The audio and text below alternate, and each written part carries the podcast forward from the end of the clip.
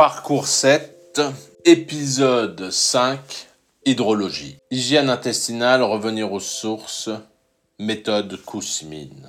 L'histoire du nettoyage intestinal remonte à la nuit des temps. C'est une technique simple, ni barbare, ni périmée, qui constitue un geste d'hygiène indispensable au maintien d'un bon état de santé.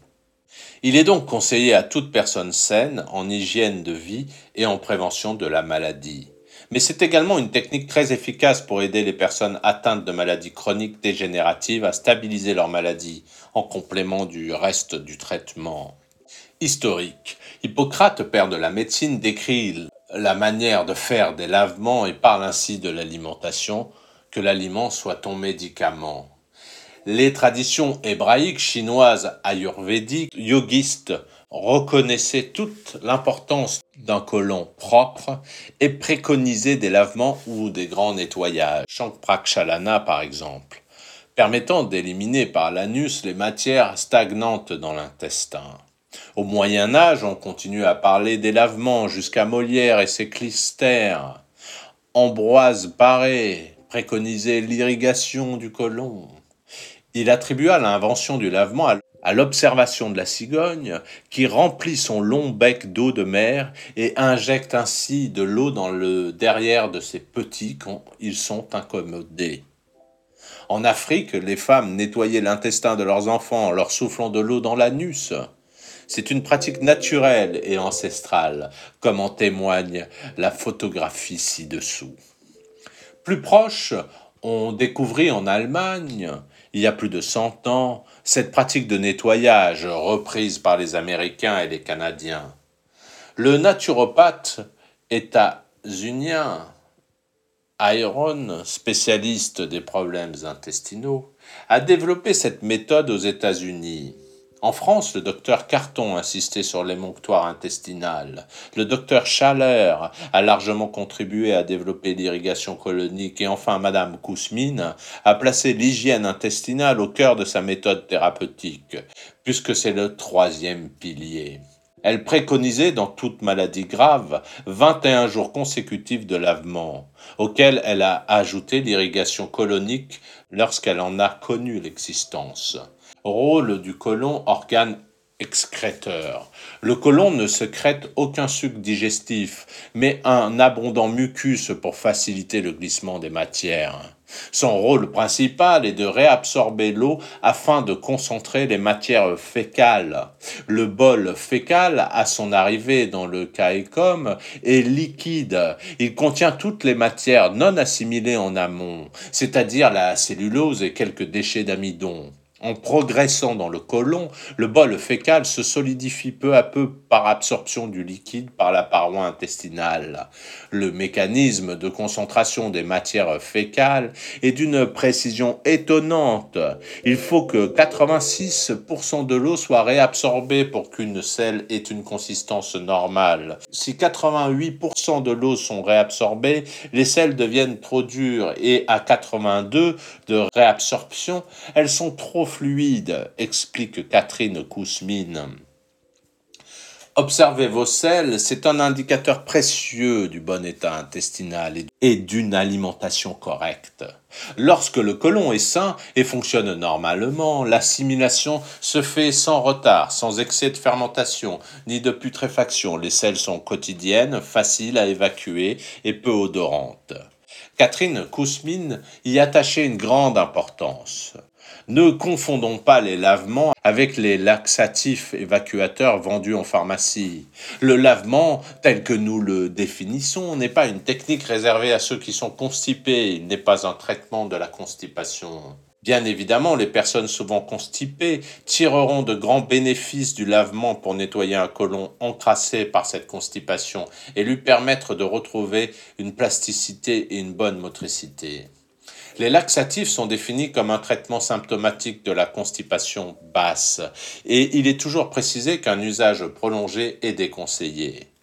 Nous n'entrons pas ici dans le détail des différents types de laxatifs, mais selon leur mécanisme d'action, ils finissent par perturber complètement le transit intestinal. Ils entraînent une une accoutumance qui risque de devenir une dépendance physiologique.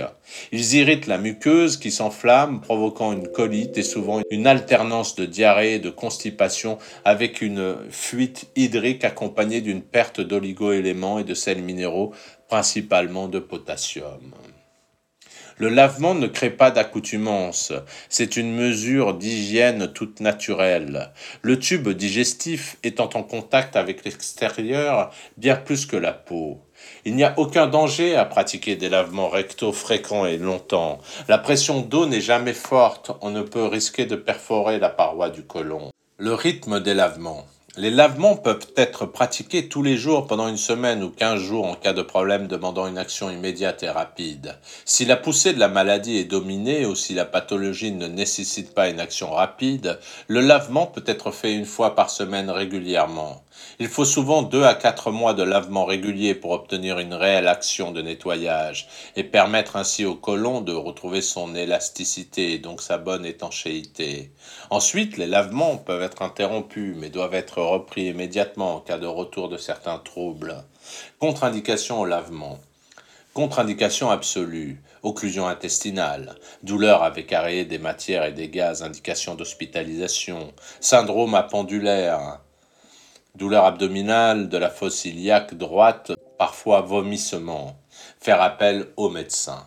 Les suites immédiates d'hémorragie, les interventions chirurgicales récentes de moins de trois semaines, les nécroses par irradiation du côlon, les rectocolites hémorragiques non cicatrisées ou en cours de poussée, les fistules ou fissures anales graves. Contre-indications relatives, colite, suivi médical indispensable, état hémorroïdaire, obstacle mécanique gênant, mais le lavement peut permettre de lever une surcharge hépatique qui peut être responsable du gonflement des hémorroïdes. L'irrigation colonique. Il n'est pas possible de clore ce dossier sans parler de l'irrigation colonique. C'est un lavement à grande eau qui permet un nettoyage de la totalité du côlon, contrairement au lavement qui nettoie le sigmoïde et un peu le côlon descendant.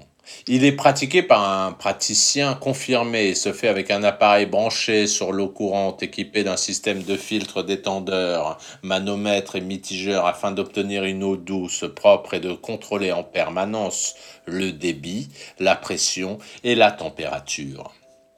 Il utilise 80 à 100 litres d'eau et va et vient en 45 minutes environ. Le praticien effectue des bains successifs du gros intestin et permet l'évacuation complète des matières sans effort de la part du patient.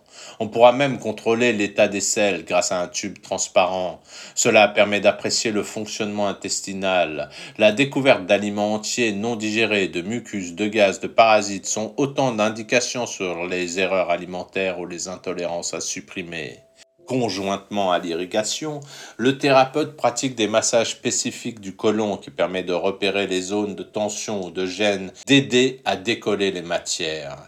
Technique plus complète et efficace que le lavement, il s'agit d'une véritable technique de décrassage et de purification. C'est un acte qui nécessite une préparation alimentaire. Cure de psyllium 8 à 10 jours avant l'irrigation pour faciliter le décollement des matières. Il est nécessaire d'être à jeun au moins 12 heures avant la séance afin d'avoir l'estomac vide car les compressions d'eau pourraient occasionner un vomissement. Il est important de profiter de cette période pour aider au décrassement de l'organisme soit par un jeûne de trois jours, le jour, la veille, le lendemain. Pour qui en a la pratique, soit une monodiète de légumes cuits ou de fruits crus ou cuits ou de jus de légumes en respectant le jeûne de 12 heures pour les solides. La reprise de l'alimentation se fera avec un bol de riz blanc additionné d'une cuillerée d'huile de tournesol vierge de première pression à froid. L'amidon du riz tapisse la paroi intestinale, cicatrise les colitiques et absorbe les toxines. Rythme des irrigations coloniques. Il est nécessaire de faire trois séances pour obtenir un nettoyage correct et un résultat.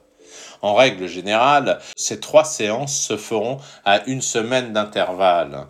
En entretien et par hygiène, on pourra pratiquer trois ou quatre séances par an au changement de saison par exemple. Contre-indications à l'irrigation. Elles sont identiques aux contre-indications au lavement.